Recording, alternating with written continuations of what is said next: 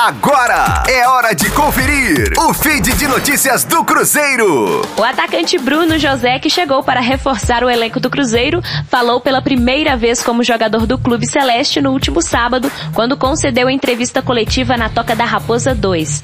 Revelado pelas categorias de base do Internacional, o atleta de 22 anos reencontrou em Belo Horizonte um antigo companheiro do Clube Gaúcho, o também atacante Rafael Sobis.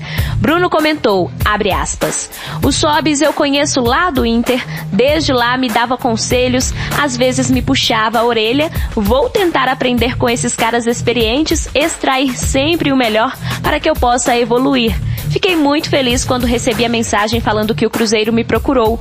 Torci muito para que desse muito certo. Fecha aspas.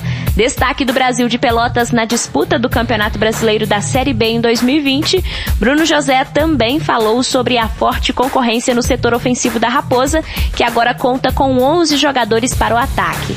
Em 2020, o atleta disputou a Série B pelo Brasil de Pelotas e em 22 jogos ele marcou 6 gols e deu duas assistências. Para garantir seu lugar entre os titulares, ele pretende superar esse desempenho com o uniforme estrelado. Em dezembro do ano passado, Bruno José, então atacante do Brasil de Pelotas, enfrentou o Cruzeiro no Mineirão e marcou o único gol da equipe na goleada sofrida por 4 a 1. Rosane Meirelles com as informações do Cruzeiro na Rádio 5 Estrelas. Fique aí! Daqui a pouco tem mais notícias do Cruzeiro. Aqui, Rádio 5 Estrelas.